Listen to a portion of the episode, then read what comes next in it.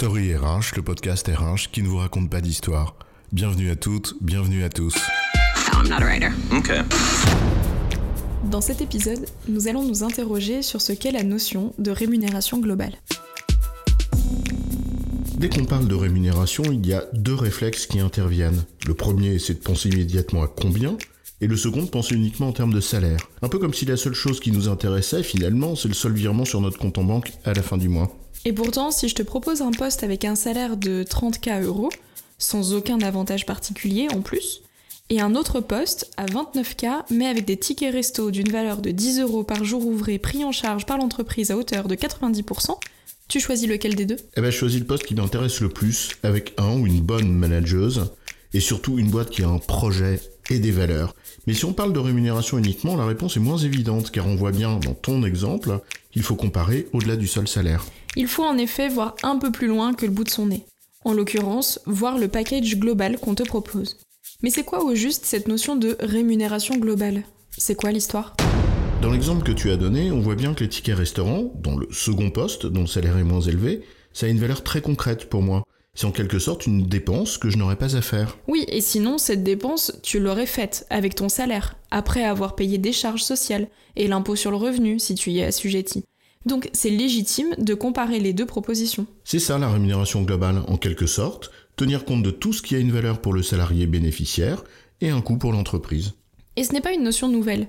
Son introduction dans les entreprises françaises date d'une bonne trentaine d'années, en même temps que l'émergence des premiers postes de spécialistes en la matière, le Compensation and Benefit Manager, ou Compenben pour les intimes. Oui, et je me souviens des premières enquêtes de REM Global qu'on avait faites avec mon ami Arnaud chez Mercer, sous l'impulsion à l'époque d'IBM, 3M et Apple. Ouh là là là là, ça rajeunit pas tout ça. Hein Et pour ne pas comparer des choux et des carottes, on calcule tout en équivalent salaire brut. En gros, quel montant de salaire brut m'aurait-il fallu pour me payer moi-même cet avantage à sa valeur sur le marché? On appelle ça valoriser en équivalent salaire, ce qui permet in fine de tout comparer, mais c'est un autre sujet. Et oui, parce qu'en matière de rémunération, la comparaison est permanente, qu'il s'agisse d'équité interne ou de compétitivité externe, mais là aussi c'est un autre sujet. Et les éléments qui composent cette rémunération globale, il y en a plein. On pense spontanément au salaire, aux bonus de fin d'année et aux autres primes ou tickets restaurants. Mais il y a aussi l'intéressement, la participation légale, la mutuelle, etc., etc. Bref, pas si facile de s'y retrouver. Ouais, t'as raison, les composants de la rémunération globale sont très nombreux, n'ont pas tous les mêmes caractéristiques, mais surtout ne répondent pas aux mêmes besoins pour les personnes. Il est en effet d'usage de classer ces composants en fonction de leurs caractéristiques intrinsèques.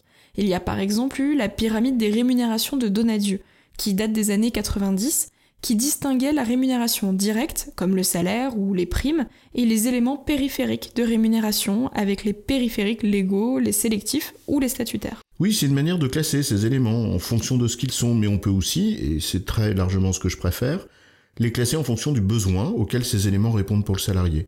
Schématiquement, il y a trois grands besoins. Premièrement, consommer maintenant.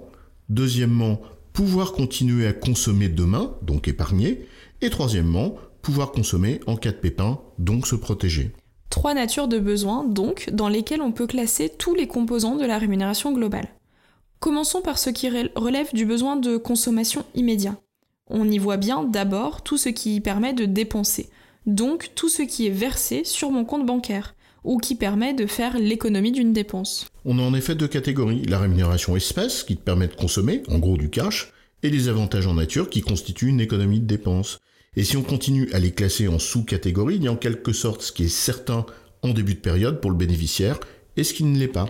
Pour la rémunération espèce, on a ce qui est fixe, donc ce qui est certain, donc connu en début de période, et sur lesquels la personne peut réellement compter, et ce qui est variable, dont le montant n'est pas forcément connu en début de période, comme un bonus de fin d'année par exemple. Et pour les avantages en nature, c'est un petit peu pareil, avec ce qui est fixe, comme par exemple une voiture de statut, et ce qui est potentiel, c'est-à-dire qui dépend du fait que le bénéficiaire l'utilise ou ne l'utilise pas, comme par exemple avec un prêt immobilier à taux préférentiel que tu vas utiliser ou pas selon que tu achètes. Ensuite, il y a l'épargne, c'est-à-dire ce qui permet de consommer demain. C'est notre deuxième élément. Et là, on en a de deux grandes sortes. D'abord, l'épargne monétaire, c'est un peu les noisettes que l'on met de côté. Et on peut y distinguer celle qui est obligatoire pour l'entreprise, comme la participation, et celle qui est facultative, comme l'intéressement. Et il y a une seconde catégorie d'épargne, bah, c'est l'actionnariat euh, salarié, que ce soit un, un, actionnariat direct, où on détient les titres, ou un actionnariat indirect, où on ne détient pas les titres, comme par exemple avec des stock options. Enfin, la troisième grande catégorie, c'est la protection. Et on se protège contre des aléas de la vie qui affecteraient notre besoin de consommer à l'avenir. Certains étant des, des aléas certains, comme la retraite par exemple, et d'autres étant possibles, comme une incapacité de travail ou la maladie. On peut ici distinguer donc la retraite, avec les trois régimes, le régime de base, les régimes complémentaires et les régimes surcomplémentaires, mais aussi la prévoyance, qu'elle soit partielle ou malheureusement définitive, avec par exemple le capital d'essai. Et il y a enfin tout ce qui relève de la santé, ce qu'on appelle communément la mutuelle et qui couvre les actes médicaux, le dentaire et l'optique et les frais d'hospitalisation.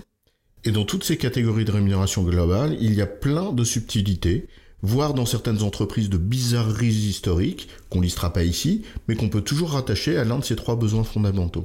En résumé, la rémunération globale, c'est tous les éléments de rémunération au sens large qui ont un coût pour l'entreprise et une valeur pour le salarié.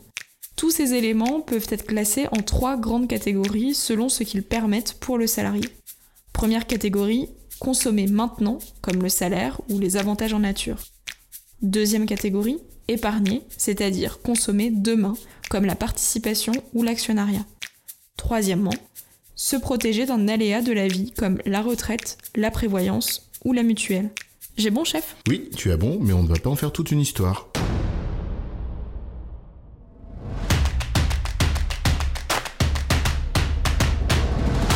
Story RH, le podcast RH qui ne vous raconte pas d'histoire. Retrouvez tous les épisodes sur storyrh.fr.